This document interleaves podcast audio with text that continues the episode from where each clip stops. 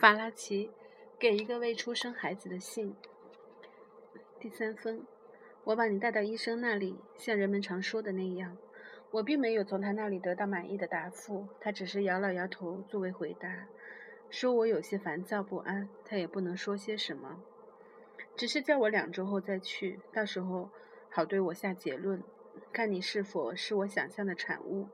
我当时正应该返回去对他说：“他真愚蠢，因为他所有的学问还不及我的直觉。一个男人怎么能够理解一个正怀着孩子的女人？她不能怀孕，这究竟是一种优越还是一种缺陷？直到昨天，在我看来，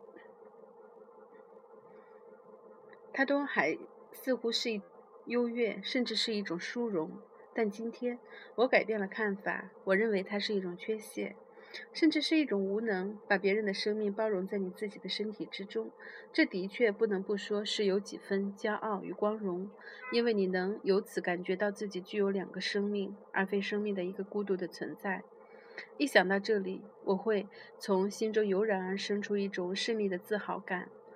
在这种成功相随的满足中，我相信世界上再也不会有什么能困扰你。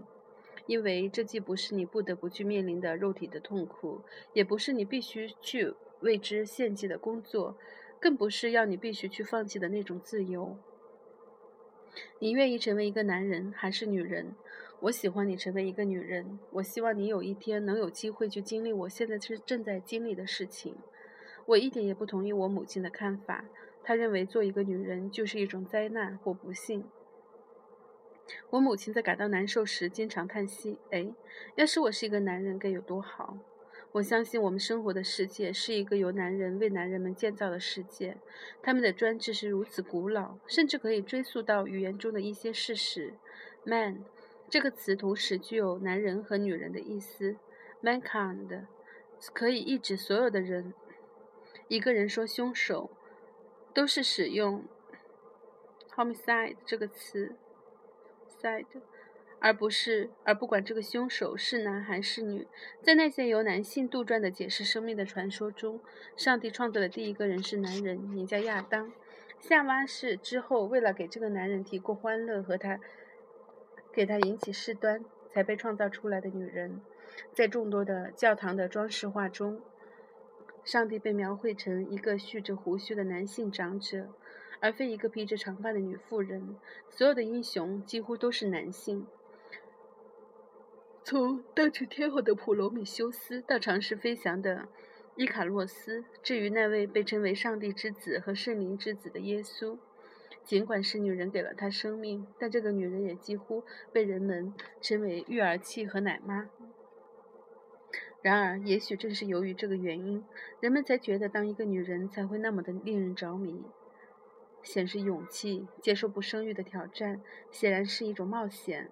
如果你身为一个女人，你就会遭遇许多事情。首先，你的不，你将不得不为提出那种设想：上帝存在，她也可能是一个长着白发的女妇人、老妇人或一个美丽的小姑娘的主张而做出努力。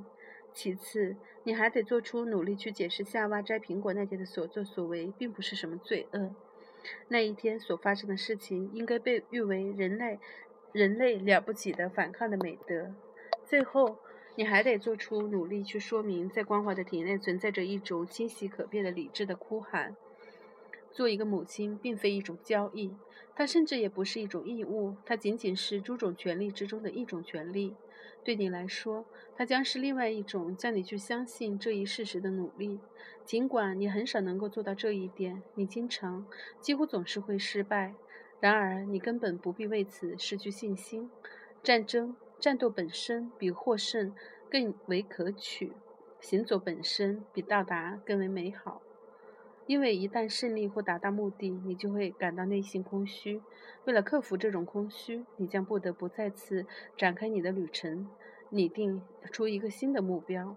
是的，我希望你是一个女人。我希望你绝不说那些我母亲曾经说过的话。我绝不会说那些话。但是，如果你生了一个男人，我也会同样的感到欣喜，也许更为高兴。因为你将免去许多耻辱、许多奴役和虐待。如果你身为一个男人，你就不会为在漆黑的街道上被鞭子抽打的事情担心。你不必强装美丽的笑脸，以便一开始就赢得人们的青睐；不必修饰自己的身体，以便隐藏你的智慧。当你和你喜欢的人睡在一起，你也不必在乎人们对你那些令人作呕的议论。人们不会告诉你原罪产生于你摘下苹果的那个日子。你会或多或少对生活做出有望的努力。你会有能力更加令人满意的提出那个如果上帝真的存在，他也可能是个白发老女人或美丽小姑娘的主张。你有能力反抗而无需遭到嘲弄，有能力去爱而不必承担对怀孕的恐惧，能够为你自己没有被人嘲笑而感到骄傲。但是，如果你是一个男人，你又会沉溺于奴役与不公的其他形式。你知道，生活，即使对一个男人来说，也是相当沉重的。要是你是男人，你就应该具有结实的肌肉，因为他们会把沉重的担子压在你肩上，把专横的责任强加于你。你应该长一簇胡须，否则，如果你想哭泣，或更有甚者，你想得到温柔，他们就会嘲笑你。你个身子的前面应该长个小东西，如果如此，他们便可以叫你去杀人，或被战争所杀，让你去充当一个在洞穴中营造永恒专利的同谋。但也许正是由于这个原因，成为一个男人同样也是一个激动人心的冒险，一项绝不会让你沮沮丧的使命。如果你身为一个男人，我希望你成为那种我经常梦想的男子汉，对弱者富有同情。对傲慢者给予轻蔑，对那些爱你的人报以宽宏大量的气度，与那些想支配你的人做殊死的斗争。最后你会明白，那位告诉你耶稣是天赋、圣灵资质的人的敌人的的人的敌人，不可能是曾经给予他们生命的女人。孩子，我想告诉你，要成为一个男人，并不一定意味着要在身子前面长出那个小东西。做一个男人的意思是要成为一个人。对我来说，最重要的是你应该成为一个人。人是一个了不起的字眼，认为它并不限于一个男人或女人。它不会以是否长出那个小东西来做出划分人的标准。从另一个方面讲，以有无这个东西来区别人的那条界限是相当模糊的。事实上，在一个人的体内，一个生命是否长成别的创造物，这完全取决于另一种状态。心和大脑没有性别之分。行为亦然，你应该牢牢记住这一点。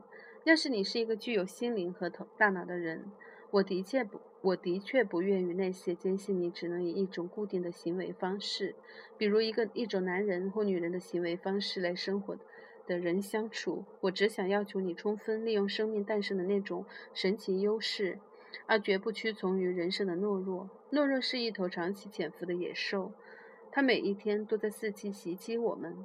只有极少数的人才能免于这一厄运，使我们不至于不致由于它的侵袭而毁灭。懦弱恰似某种危险，时常威胁着那些平日在没有危险的情况下表现上异常勇敢的人们。我绝不应，你绝不应该回避冒险，即使在恐惧使你退缩的时候也是如此。要知道，来到这个世界，这本身就是一场冒险。一场过后你会为生命的诞生甚感懊恼的冒险。也许对你说起这些略显太早。也许我应该对那些令人忧伤和丑陋的事物保持片刻的沉默，向你叙说一个清白而欢乐的世界。但是，孩子，这样做无疑是把你推入陷阱。这无异于鼓励你去相信那些幻觉。人生是一种曾柔软的地毯，你能在上面赤脚远行，毫不费力，仿佛没有哪条道路上曾经充满石头。而实际上，你又往往会被这种石头绊倒、跌倒，被石头伤害、自残、致残。面对石头，我们必须用铁屑来保护我们自己。即使这样做不足以保护我们自己，但至少也会保护我们的双脚。有的人总爱连起石头来砸你的头，我不知道他们听到我的话后会说些什么。他们会谴责我疯狂和残忍吗？我已经看过你五周时的最后一张照片。你还不足二分之一英寸长，你的身体正发生着巨大的变化。那朵神秘的花消失了，你现在看上去倒像一条非常逗人喜爱的幼虫，或更像一条刚长出棘翅的小鱼。那四条鳍将将会长成手臂和双腿。你的眼睛已长出两粒细小的黑点，封闭在一个圆圈中，在身体的尾部。我们可以看到一条细小的尾巴。杂志上的图片文字说，此时要把你和其他动物的胚胎区别开来是完全可能的。你现在的样子让人看上去仿佛就像一只猫。事实上，你还没有形成脸，甚至没有形成大脑。孩子，我正在对你说话，但你不知道，因为黑暗包围着你，你甚至不能感觉到你自己的存在。我可以抛弃你。而你对此却毫无知觉，你无法弄清楚我对你所做的一切究竟是福祉还是过错。